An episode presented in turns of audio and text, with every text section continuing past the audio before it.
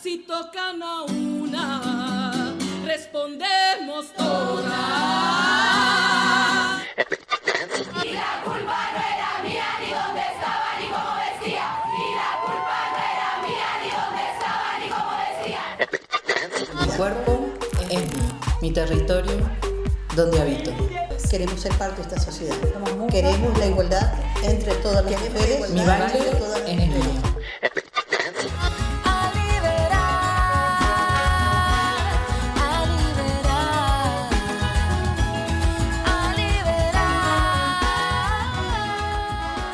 Mujeres de la Tierra.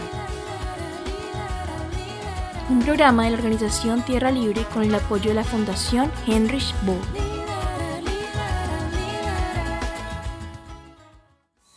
Juntas de acción comunal, asociaciones, cooperativas, comités, mercados, escuelas, acueductos, campañas, grupos de catequesis y oración, distritos de riego, entre otros, son los múltiples espacios de participación de las mujeres en el campo, dividiendo su trabajo entre la tierra y la labranza, el fogón y los cuidados, y la formación y organización comunitaria. Sin embargo, son evidentes las dificultades de las mujeres para acceder a cargos de representación política.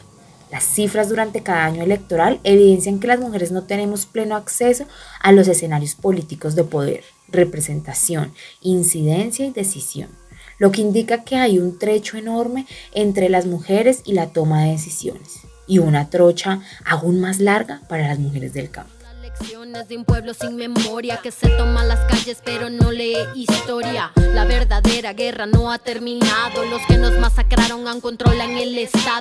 A quien conviene el orden que se mantiene. Perdonen, pero. Diversos factores influyen en ello. Las distintas violencias, intrafamiliar, sexual, feminicidio, conflicto armado, muertes por embarazos y partos maltratados y violencia política a lideresas, porque limitan la autonomía física, es decir, la autonomía sobre nuestros cuerpos, las brechas laborales y salariales y la mayor informalidad laboral entre las mujeres las cargas de trabajo no remunerado que limitan su disponibilidad de tiempo para el ejercicio de actividades políticas el desigual acceso a la educación y a la formación política, la subvaloración simbólica, los estereotipos y las campañas de desprestigio hacia las mujeres que reafirman a los hombres como sujetos competentes para el gobierno y los asuntos públicos, y a las mujeres para las labores de cuidado, reafirmando la negación o desconfianza del electorado hacia la mujer.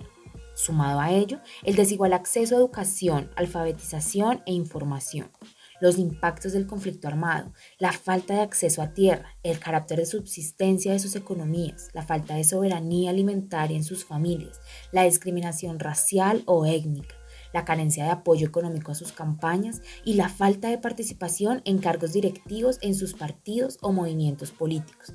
Hacen un camino más adverso para la participación, incidencia y representación de las mujeres rurales.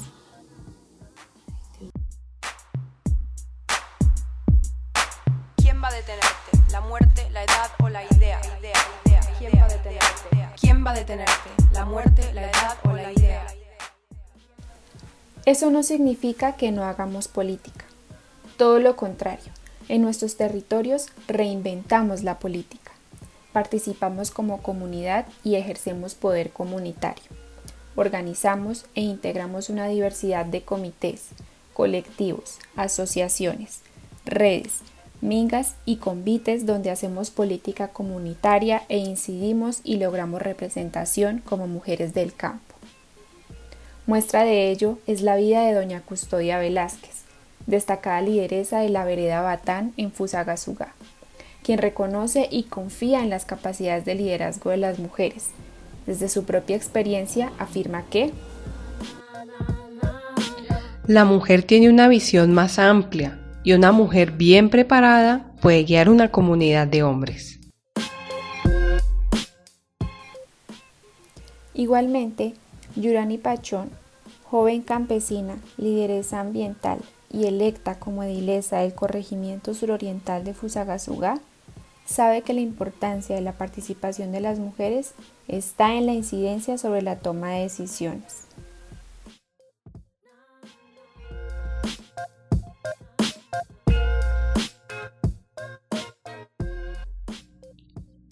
Hay que tratar de participar las que tenemos más posibilidades de estar en esos escenarios para llegar a las partes más altas y que en todas nuestras políticas públicas y en toda nuestra administración esté el empoderamiento de las mujeres.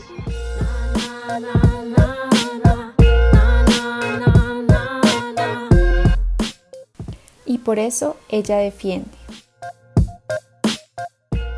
Mi propuesta es que eduquemos a las demás, que también pueden. No me postulo, voy a ser presidenta. El petróleo no será para la venta. El gas es nuestro para la gente friolenta. Cuando sea presidenta. Por ello, motivamos a ejercer nuestro derecho al voto, postular y elegir mujeres afines a nuestras metas, principios y agendas, consolidar nuestros espacios propios de formación y discusión, exigir a los partidos y movimientos políticos que afiancen los liderazgos femeninos, eduquen al electorado, promuevan mayor representación y participación femenina y realicen mayores inversiones en campañas femeninas. De lo contrario, podemos formar nuestros propios movimientos, como el movimiento Estamos Listas en Medellín, que se conformó su propio programa, lista, y logró sus propios escaños.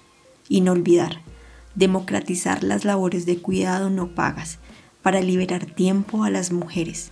Así, con un pie en la política y otro en la comunidad, seguiremos en la construcción de una política más humana, ética y verdaderamente democrática, anclada en el único interés de generar bienestar a nuestras comunidades y garantizar derechos a todos y todas por igual, sin importar sexo, género, edad, etnia o condición social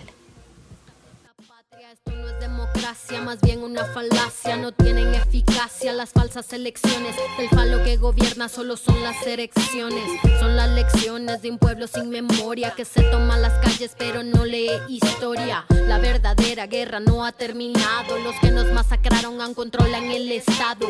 A quien conviene el orden que se mantiene. Perdonen, pero el optimismo ya no me sostiene. Hago lo que puedo, pero no es suficiente. Aunque intento, no entiendo al resto de la